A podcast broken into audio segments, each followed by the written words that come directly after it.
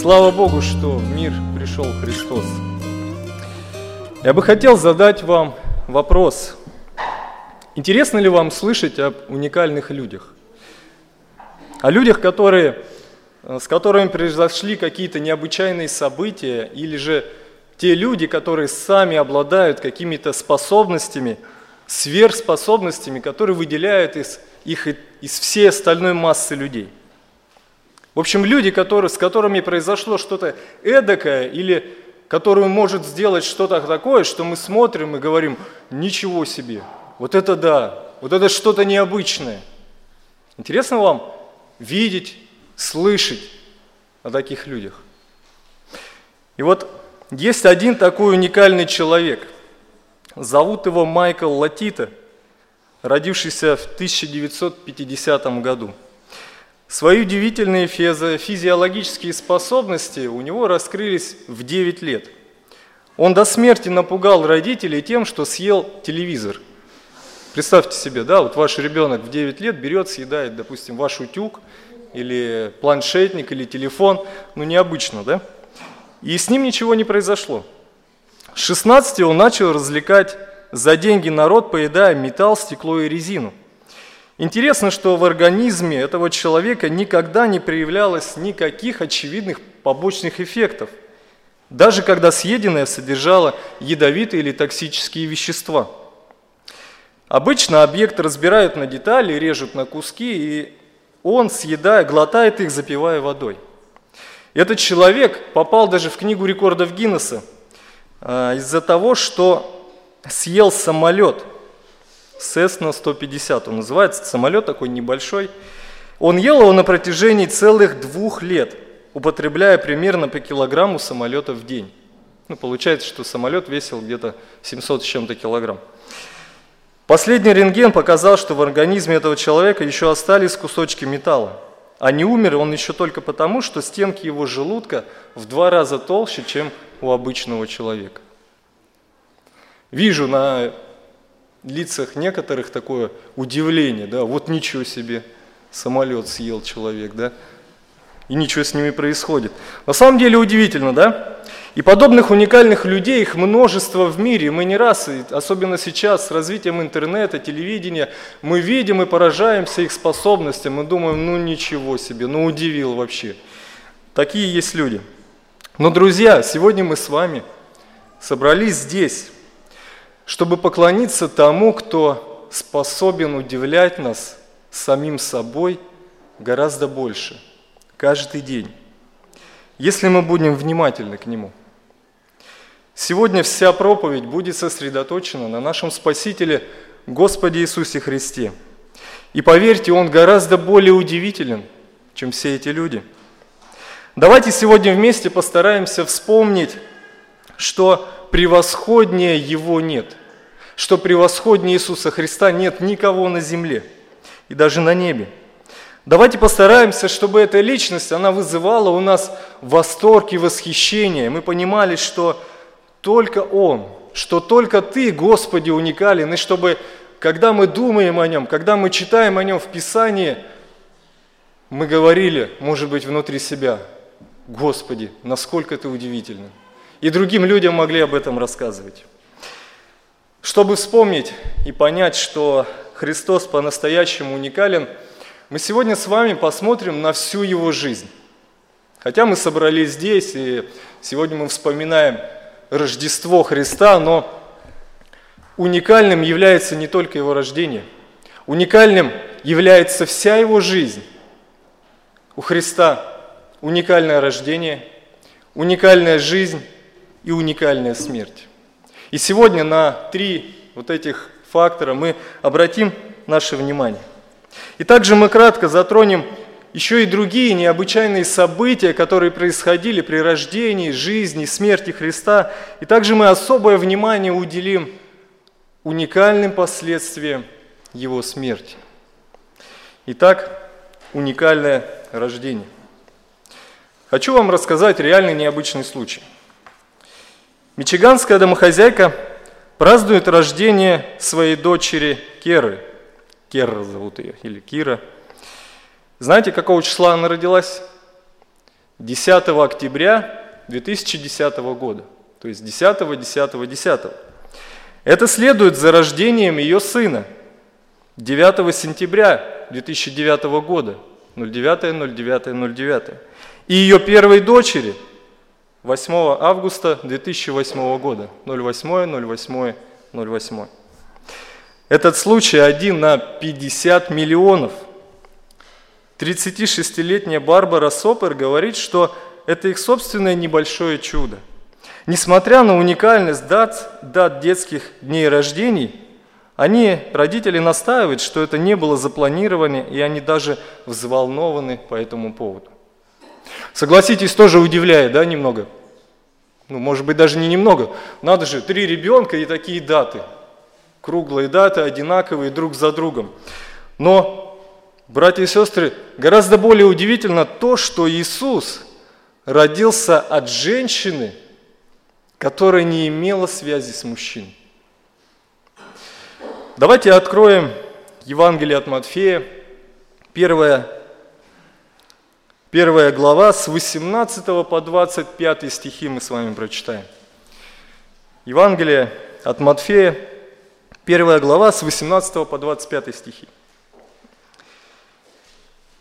Рождество Иисуса Христа было так.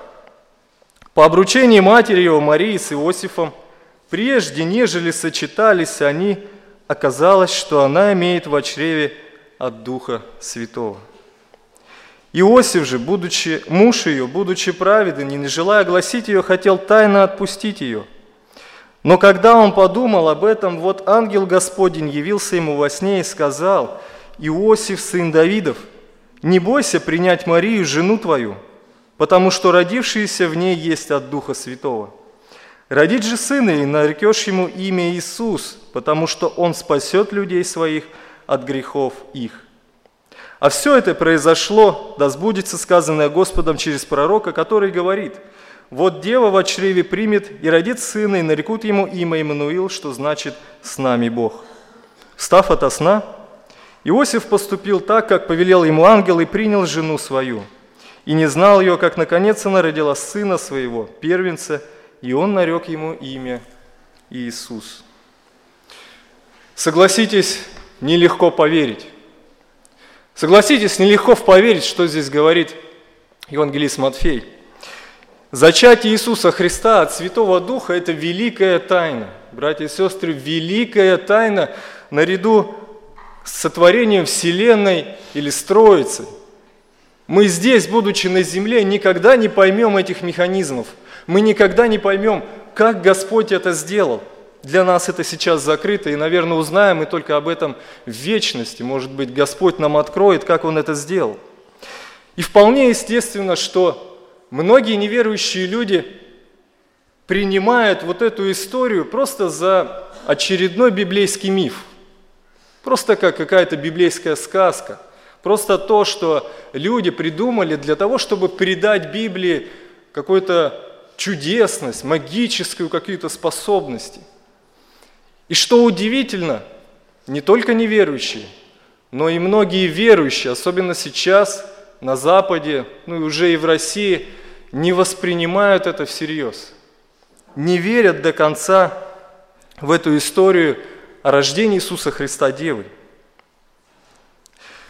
Мы можем согласиться с разными явлениями, чудесными рождениями, которые были в Библии. Помните Сара, которая родила в возрасте 100 лет? Это мы еще как-то можем принять. Помните историю о жене Маноя, матери Самсона, которая была неплодна, но явился ангел Господень, сказал, что она забеременеет, и так случилось. Мы это можем принять. Мы также без труда верим в ванну, а, в то, что также она какое-то время не могла родить, была бесплодна, но Господь дал ей ребенка, им стал будущий пророк Самуил – мы читаем о Елисавете, которая также была, была бесплодна, но Господь ей даровал сына, Иоанна Крестителя. Но когда мы с вами доходим до этих строк, до первой главы, 18 стиха, и читаем об этом чудесном рождении, то иногда возникают некоторые сомнения. Как же такое, Господи, могло случиться? Как ты это сделал? Нам до конца непонятно. Но я надеюсь, что каждый, кто находится здесь, дорогие друзья, братья и сестры, вы твердо убеждены в этой истине, в этом факте. Рождение Христа от Девы – это на самом деле сверхъестественное, уникальное событие. И оно не идет ни, ни в какое сравнение вот с этими детьми той домохозяйки, которые родились в такие даты. Здесь ни в какое сравнение это не идет. И именно поэтому так трудно поверить в это рождение. Именно поэтому многие люди не хотят согласиться, что такое рождение могло быть. Но, братья и сестры, если кто-то в это не верит, особенно если этот человек называет себя верующим, если он говорит о том, что он примирился с Богом через веру в Иисуса Христа, если он постоянно читает Библию, если он молится, но он не доверяет вот этой истине, то тогда нужно отвергнуть все, все сверхъестественное, что записано в Писании. Нужно отвергнуть то, что Бог сотворил мир за шесть дней – можно отвергнуть то, что Господь остановил воды Иордана, когда израильский народ переходил через эту реку, и также и другие многие вещи. И поэтому нам с вами нужно быть твердо убежденными в этой истине, твердо верить в нее и отстаивать ее перед нападками мира. И понимать, что вот это рождение, рождение в мир Бога, уникальнейшее событие, равных которому нет – Хотел бы еще отметить и другие необычайные события, показывающие уникальность рождения Христа. Рождение от Девы это, – это особенное, это, это не повторялось в Писании, этого нет нигде больше, это не, не повторялось в миру, это особенное, и на этом наше основное внимание, это основная уникальность прихода Христа в мир. Бога-человек родился. Благодаря этому рождению Христос не унаследовал – греховную природу Адама и поэтому смог прожить безгрешную жизнь. Но рождение Христа, оно связано и с другими необычайными событиями. Например, появление необычайной звезды, приведшей мудрецов с Востока. Я думаю, вы помните, также помните это событие. Когда родился Христос, пришли люди с Востока, это, скорее всего, это был целый караван, их было много – они пришли и стали искать, расспрашивать людей, где царь иудейский, где он родился. Никто не знал, никто не мог им ответить. Все были взволнованы, царь Ирод был напуган. Он также не знал об этом рождении и не предполагал, где находится этот царь иудейский. Но что привело этих мудрецов? А, написано, что необычайная звезда. Или Возможно, это было какое-то необычайное сияние, которое указывало на свершившийся факт. Христос пришел в мир. И это сияние потом в конечном итоге чудесным образом привело этих мудрецов, желающих поклониться Христу, рожденному царю, спасителю, это сияние привело их прямо к тому месту, где находился Иисус. Согласитесь, не каждый день такое случается. Не каждый день люди приходят издалека, чтобы принести дары какому-то ребенку родившемуся. И притом направляет их к этому ребенку удивительное явление, сверхъестественное явление. Также, что еще уникально при рождении Христа, это многократное явление ангелов. Мы читаем, что Иосифу явился ангел и сказал – не переживай о том, что жена беременна, потому что это дело рук Божьих. Прими ее. Мы читаем также о пастухах, которые стерегли свои стада ночью, и им явилось большое количество ангелов и славящих Бога и говоривших о том, что в мир пришел Спаситель.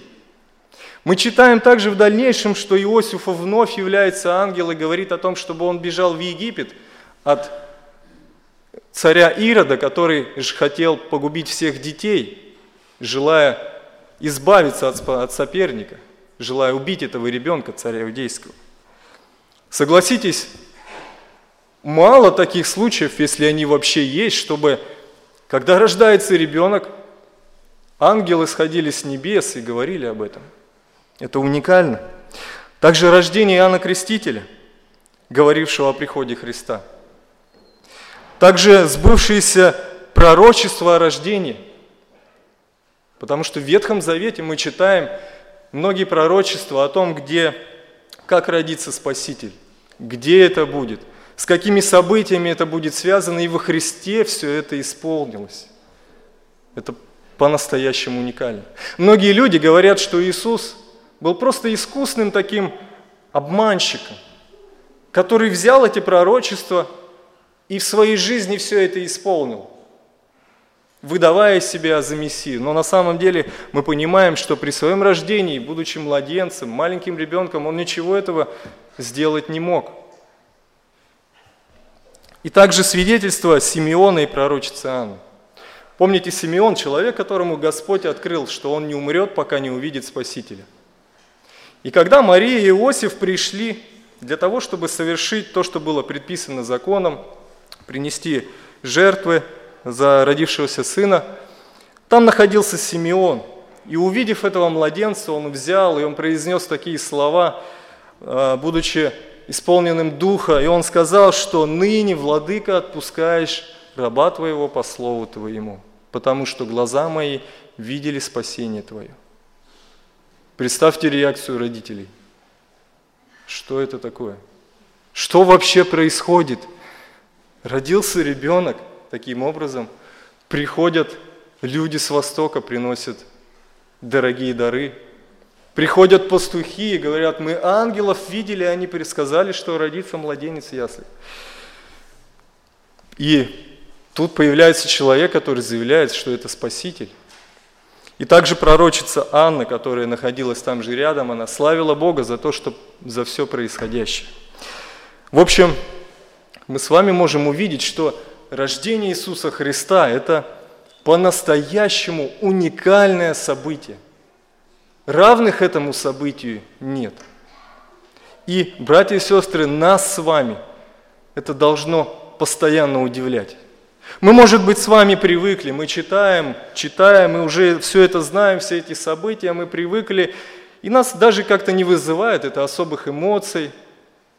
Ну, Рождество Христа было так, нежели сочетались, она имеет в очереве Дух Святого. Как бы ничего особенного.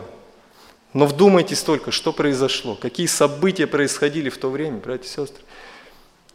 Я думаю, когда мы вникнемся в этом, когда мы будем больше размышлять о том же, Господи, насколько же чудесно было Твое рождение, то я думаю, нас с вами это наполнит радостью. Мы будем говорить, Господи, ничего себе. И это только Твое рождение, Ты только еще родился. Слава Тебе, Господь. Но это не все. Евангелие продолжается.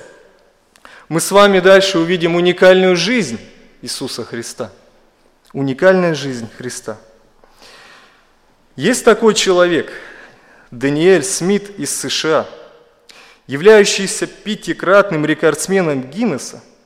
Он начал выкручивать свое тело в четырехлетнем возрасте, считая, что он не делает ничего особенного. Но вскоре Даниэль понял, каким талантом обладает, и в 18 лет он убежал из дома с группой, с цирковой группой. С тех пор, как его называют резиновый человек, поучаствовал во многих цирковых и акробатических представлениях. Самый гибкий человек из всех ныне живущих повторяет, вытворяет со своим телом невероятные вещи. Я смотрел видео про этого человека.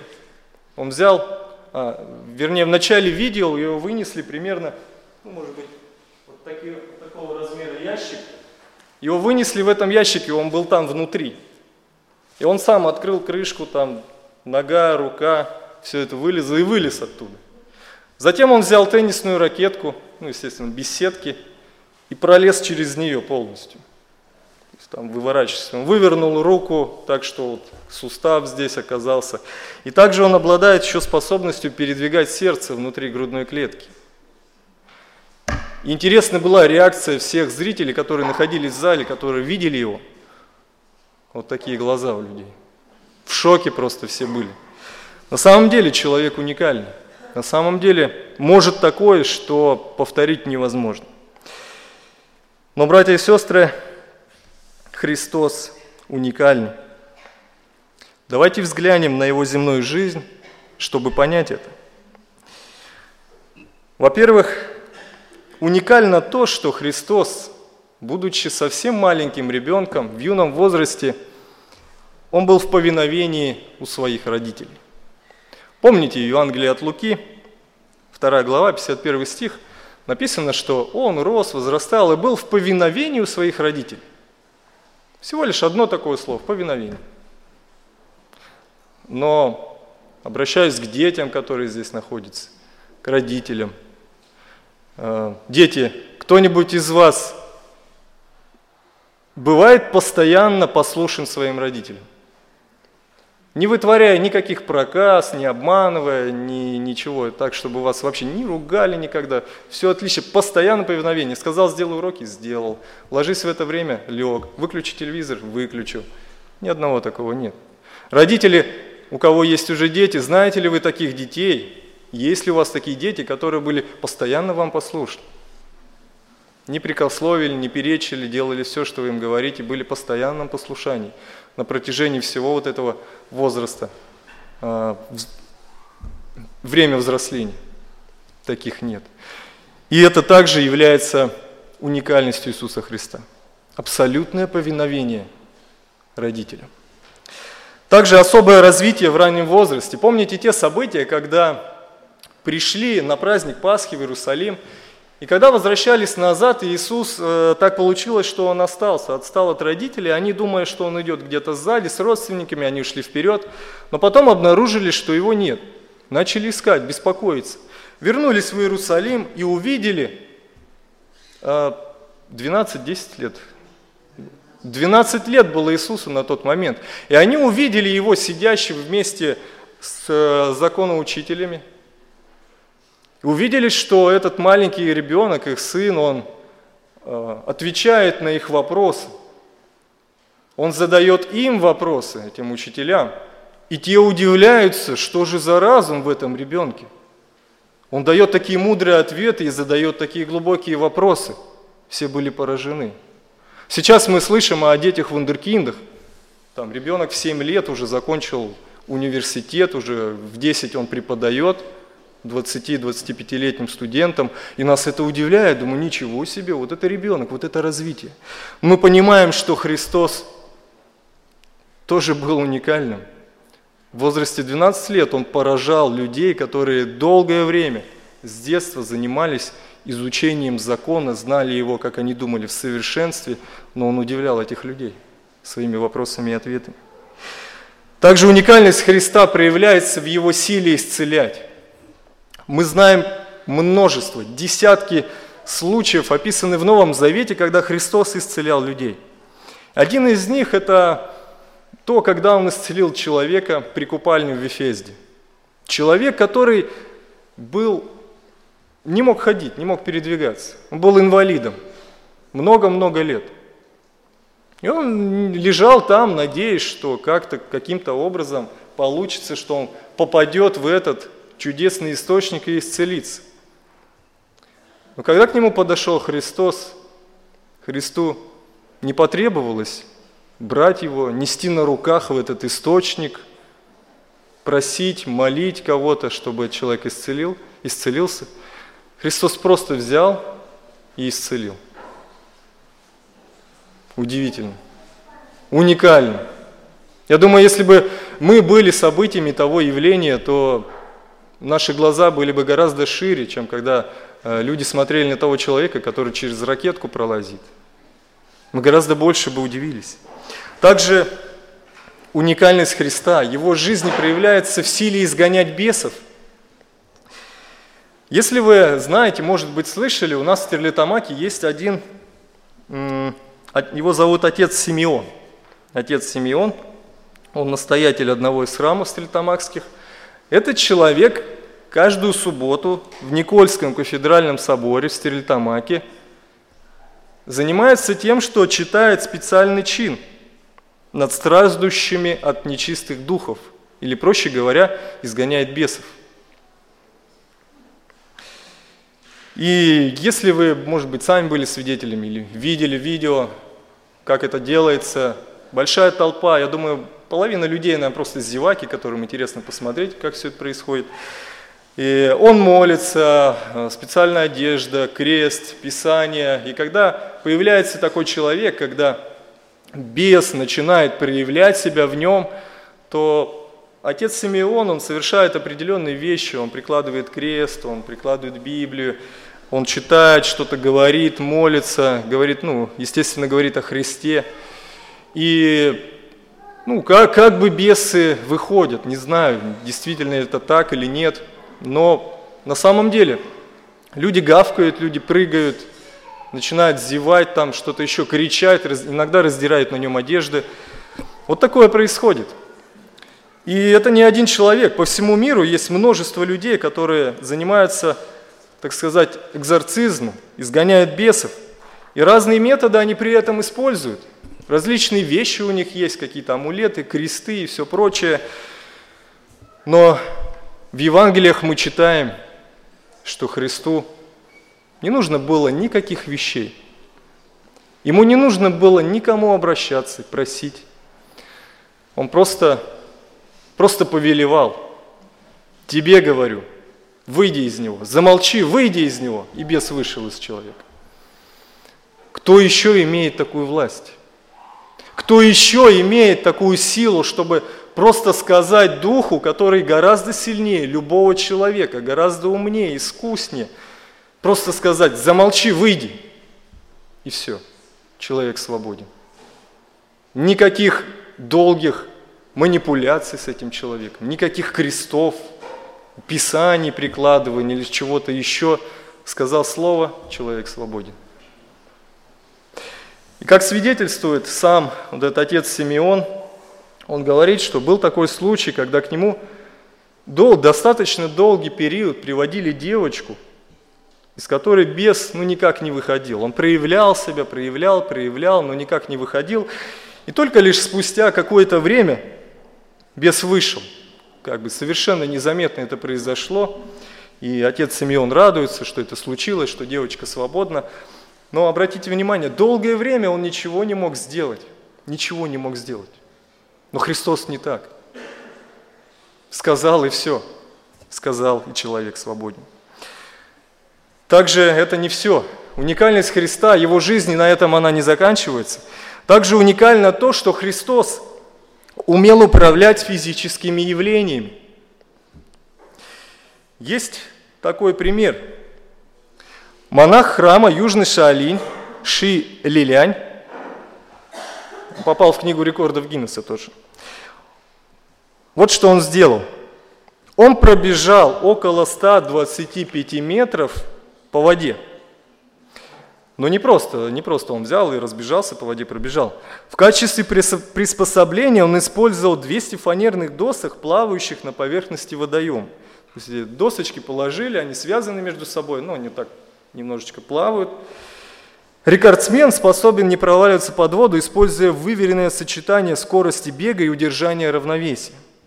Этому прием, этот прием получил название «полет над водой» и входит в набор умений мастера кунг-фу. Шилилян является рекордсменом в мире в этом занятии. В январе 2015 года он пробежал по воде 120 метров. Монах начинал свои попытки в 2009 году. Тогда он преодолел дистанцию 18 метров. То есть, видно, человек совершенствуется в этом искусстве. Уже следующий зафиксированный результат, которого он добился через год, составлял заметный больше 28 метров. Представьте себе, вот этот монах, ну, видимо, чем там заниматься, да?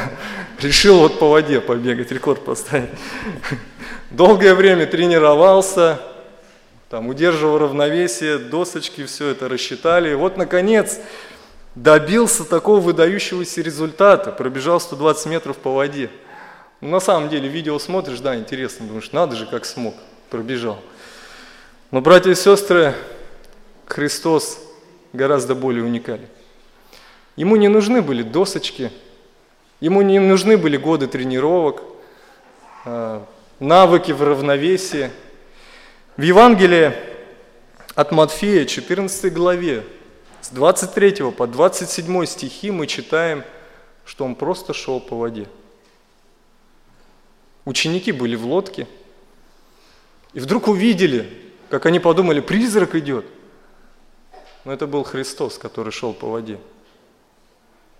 На самом деле уникально, братья и сестры.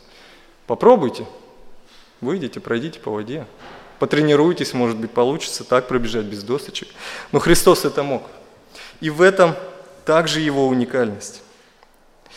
Также уникальность Христа в его жизни проявлялась в особой мудрости в ответе на вопросы. Мне очень поражает одна история, записанная в Евангелии от Иоанна, 8 глава, с 1 по 11 стихи. История о женщине, которую взяли в прелюбодеяние. Известная история, я думаю, все помните.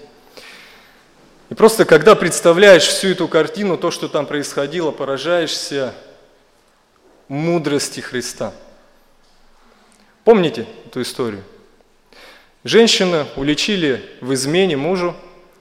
Фарисеи и законоучители обрадовались такой ситуации. Ага, взяли эту женщину и повели ее к Иисусу Христу, думая, что сейчас, наконец-то, зададим ему вопрос и посмотрим, как он ответит, и постараемся его выловить в этом ответе, чтобы, ну, наконец-то его обвинить.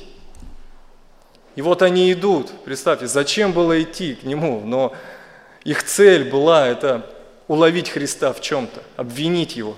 И вот они взяли эту женщину, они идут к нему, но Христос в это время, написано, он что-то писал на земле, на песке. Он сидел спокойно, что-то писал. И вот подходит вся эта толпа, эти люди. Наверняка там было большое количество зева, которые думали, а что сейчас произойдет? Как же, как же он ответит? Что случится дальше с этой женщиной?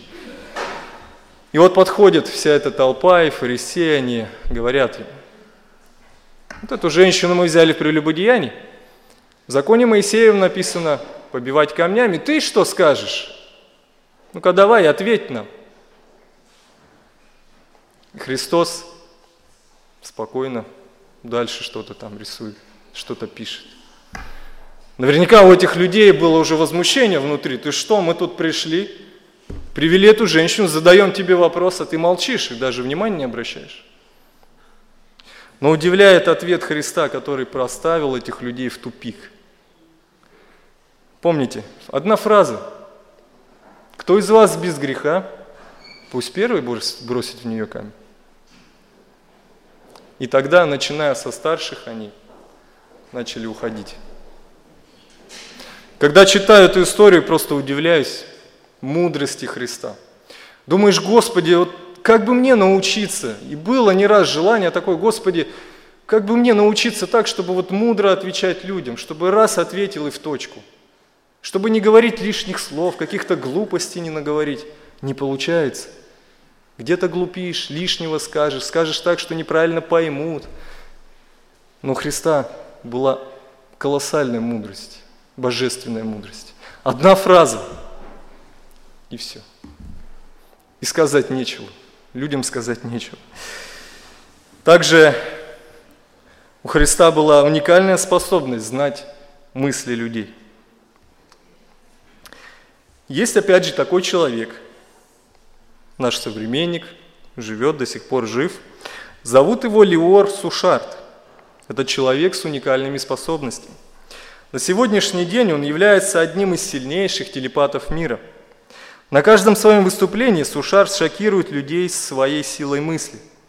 Он способен не только прочитать любые мысли другого человека, но может и заставить вас думать его мыслями.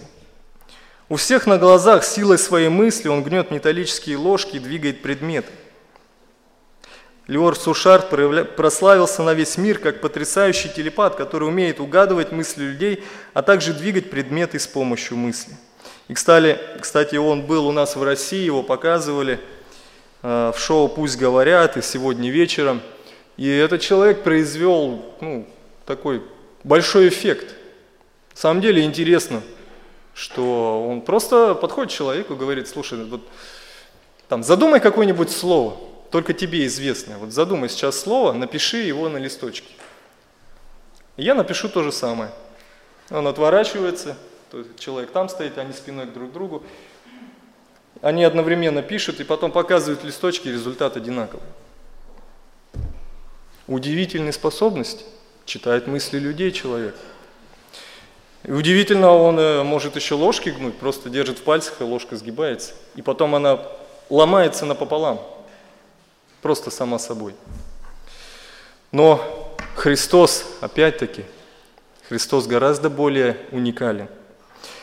В Евангелии от Матфея, 9 главе, с 1 по 7 стих мы можем прочитать. Тогда он, войдя в лодку, переправился обратно и прибыл в свой город. И вот принесли к нему парализованного, положенного на постели. И Иисус, видя веру их, сказал парализованному, «Дерзай, чада, прощаются тебе грехи твои».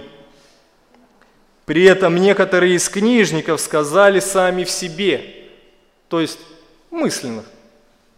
Он богохульствует. Внутри себя продумали. То есть на слух они это не произносили, подумали сами в себе – Иисус же, видя помышления их, видя мысли их, сказал, «Почему вы мыслите злое в сердцах ваших? Ибо что легче сказать, прощаются тебе грехи, или сказать, встань и ходи?» Представьте, думаю, интересно, наверное, тоже реакция фарисеев была. Только подумал и Христос отвечать, что это вы там себе думаете, что легче сказать, так или так? И это лишь один случай. В Евангелии описано много таких ситуаций, когда Христос понимал мысли учеников. Он даже знал не то, чтобы мысли того человека, который находился рядом, но он знал, о чем говорят его ученики, находясь где-то там вдалеке, когда они идут и спорят между собой, кто из них больше, кто из них важнее, кто из них там по правую, а кто по левую руку сядет, когда Христос будет царствовать. И вот они приходят сюда, и Христос им задает мысли – о чем вы там рассуждали дорогой? И приводит им примеры, иллюстрации. То есть он знал, даже находясь вдалеке от них, он знал, о чем думают его ученики. Согласитесь, это уникально. И также Христос обладал силой воскрешать мертвых. Я думаю, также всем вам хорошо знакома история с Лазарем. История с юношей, который умер, которого уже положили в гробницу. Как гробница тогда выглядела, это ну, такая небольшая пещера в скале. Тело клали туда, пеленали его, обмазывали и затем приваливали большой камень ко входу. И вот этот человек, он пролежал уже, как написано в Евангелии, четыре дня – Четыре дня в могиле был уже человек. То есть это явно не летаргический сон, там, не просто он в обморок упал. Он был именно мертв. И когда Христос пришел и уже пошел для того, чтобы воскресить этого человека, ему даже, даже родные Лазаря говорили, Господи, уже четыре дня он там, уже запах, не нужно открывать. Но Христос сказал, отвалите камень. И опять же мы читаем, он не, не прыгал над ним, не делал там что-то. Просто всего лишь слово. Лазарь, выйди вон. Просто повеление. Просто короткая фраза. Три слова. И все, вся толпа, которая там находилась, увидели человека, который был мертв четыре дня, который выходит из этой гробницы живой, весь замотанный, и написано, что многие тогда иудеи уверовали, другие пошли, рассказали фарисеям, книжникам, и те думали, что же теперь делать нам с этим Иисусом. Теперь люди уверуют в Него, надо Его убить вместе с Лазарем. Но удивительно, на самом деле, друзья, удивительно то, что сделал Христос. Такое никому не под силу. Хотя сейчас люди пытаются, что-то делают там, говорят, что они могут воскресить, но реально Реально такого случая нет. Обман, шарлатанство этого полно, но реальных случаев нет. Также мы читаем еще об уникальной способности Христа управлять погодными явлениями. Опять же, помните ученики, когда находились на море, когда началась сильная буря, так что лодку начало захлестывать, они были в панике, не знали, что им делать. Христос спокойно там лежал, спал, они разбудили, Господи, тебе что нет дела, мы умираем тут все, сделай что-нибудь. Христос просто, опять короткая фраза, умолкни, перестань, и сделалась великая тишина. Вот представьте себе ситуацию. Сейчас у нас зима, вы выходите на улицу, метель, буран, все вот так, ветер сильнейший, снег кружит, холодно. И вдруг говорит, умолкни, перестань. Фу, тишина.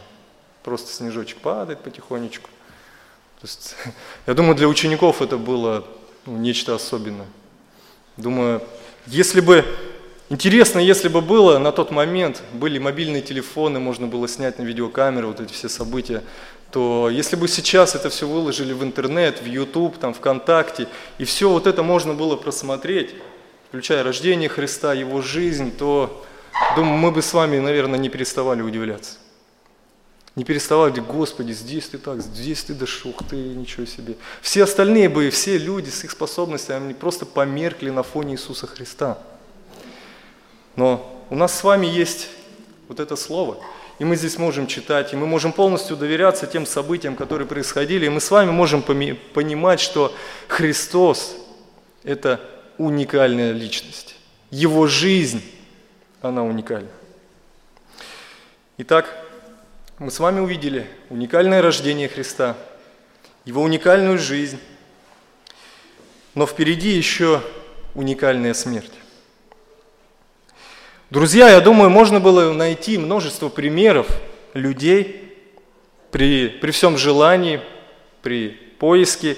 Можно было найти людей, которые не отвечали бы на провокации, когда их обвиняют – смерть которых была бы связана с какими-то погодными явлениями. Может быть, есть такие, были такие случаи. Можно найти людей, наверняка можно найти людей, которые, несмотря на боль, несмотря на приближающуюся смерть, они не забыли о заботе о своих близких. Я думаю, можно найти людей, в которых сбылись также и некоторые пророчества – Думаю, есть такие, может быть, поискать, что-то можно найти. Но, друзья, при всем желании невозможно найти реальный пример человека, который бы после смерти воскрес из мертвых. Имеется в виду реальная смерть. И опять же в этом уникальность Христа. К нему никто не приходил, там, не, не говорил, Христос, выйди вон, он воскрес. В Евангелии от Матфея, 28 глава, 28 глава, с 1 по 8 стихи мы можем прочитать. По прошествии же субботы на рассвете первого дня недели пришли Мария Магдалина и другая Мария посмотреть гробницу. И вот произошло великое землетрясение, потому что ангел Господень, сошедший с небес, приступив, отвалил камень от двери гробницы и сидел на нем – Вид его был как молния, одежда его бела, как снег. Устрашившись, его стерегущие пришли в трепет и стали как мертвые. Ангел же, обратив речь к женщинам, сказал, «Не бойтесь, потому что я знаю, что вы ищете Иисуса распятого. Его здесь нет, Он воскрес, как сказал. Пойдите, посмотрите место, где лежал Господь. И пойдите скорее, скажите ученикам Его, что Он воскрес из мертвых – и предваряет вас с Галилеей, там его увидите, вот я сказал вам. Братья и сестры, это уникальнейшее событие. Воскресение Иисуса Христа – это то, что не под силу никому, то, что никто еще на земле повторить не смог. И это не выдумки. Опять же, Некоторые люди возражают, особенно неверующие, ученые, они возражают, они придумывают различные гипотезы, они говорят, что на самом деле Христос, Он не умер, Он просто был без сознания, а там Он очнулся и вышел. Предполагают также другие версии, что Его тело похитили. Полно-полно разных предположений, ну, лишь бы, лишь бы не довериться тому, что Христос на самом деле воскрес. Но апостол Павел в своем послании к Коринфянам, он подтверждает, подтверждает этот факт, и он говорит о том, что свидетелями воскресения Христа были более чем 500 человек, 500 братьев, которые видели его уже после смерти, после распятия. Христос был там, Он общался, Он давал наставления ученикам, и в конечном итоге мы читаем, что ученики были свидетелями того, как Христос вознесся на небеса. На самом деле удивительно. Но, братья и сестры, что это все нам дает? Уникальное рождение, уникальная жизнь и уникальная смерть Христа. Что для нас с вами это значит? Именно благодаря этому, именно своему воплощению, своей жизни, самое, что главное, своей смерти, где Он победил Э, своему воскресению, в котором победил смерть, Христос теперь дает каждому из нас возможность примириться с Богом. Каждому человеку, который поверит в эти факты, и это истина. Каждому человеку, который доверится в вопросе своего спасения Иисусу Христу, который доверится тому, что на самом деле Христос, Ты Сын Божий – ты родился непорочным. Грех Адама не перешел на тебя, Господь. Ты прожил безгрешную жизнь. Ты прожил чудеснейш, чудеснейшую жизнь. Многие люди были свидетелями Твоих чудес, которые Ты совершил. И, Господи, помимо всего прочего, и Твоя смерть, она также была чудесной и уникальной, потому что Ты воскрес. И многие были этому свидетелями. И многим это дало необыкновенную силу для того, чтобы проповедовать Евангелие всем окружающим людям, несмотря на любые запреты и гонения. Господи, только благодаря Тебе, Иисус, теперь мы имеем возможность общения с Богом, настоящего живого общения с Богом. Мы имеем надежду на будущее, мы имеем надежду на то, что когда наша земная жизнь здесь закончится, мы станем подобны Ему, как и Он воскрес, так и мы.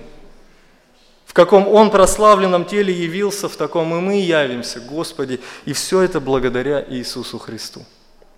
И Господь нам дает великую надежду, великую радость. Мы можем жить здесь, сталкиваясь со всеми трудностями, со всеми какими-то бытовыми ситуациями, ссорами, э, с каким-то насмехательством над нами, с другими, с болезнями но мы понимаем, что Христос, благодаря Тебе у нас есть надежда, великая надежда на будущность в небесах. И каждый неверующий человек, кем бы он ни был, какие бы поступки ни совершил, что бы ни было в его жизни, каждый человек может довериться Христу в вопросе спасения.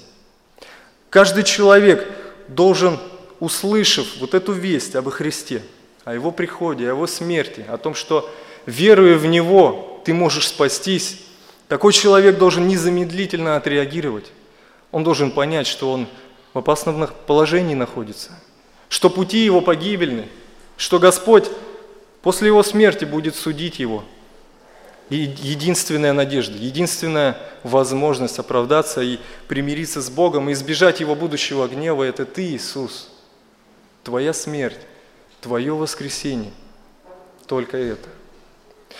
Поэтому большое желание, чтобы всякий, кто сейчас еще до сих пор понимает, понимает, что у него нет мира с Богом, что, Господи, я иду в ад, что у меня в жизни много проблем, я ничего с этим не могу поделать, чтобы каждый такой человек понял, что сейчас, сегодня, он здесь, он сталкивается с великой личностью, с уникальной личностью. И этому человеку вам нужно незамедлительно отреагировать на то, что он совершил, и к тому, что Христос приживает, к чему Он призывает, чтобы веровали в Него и через Него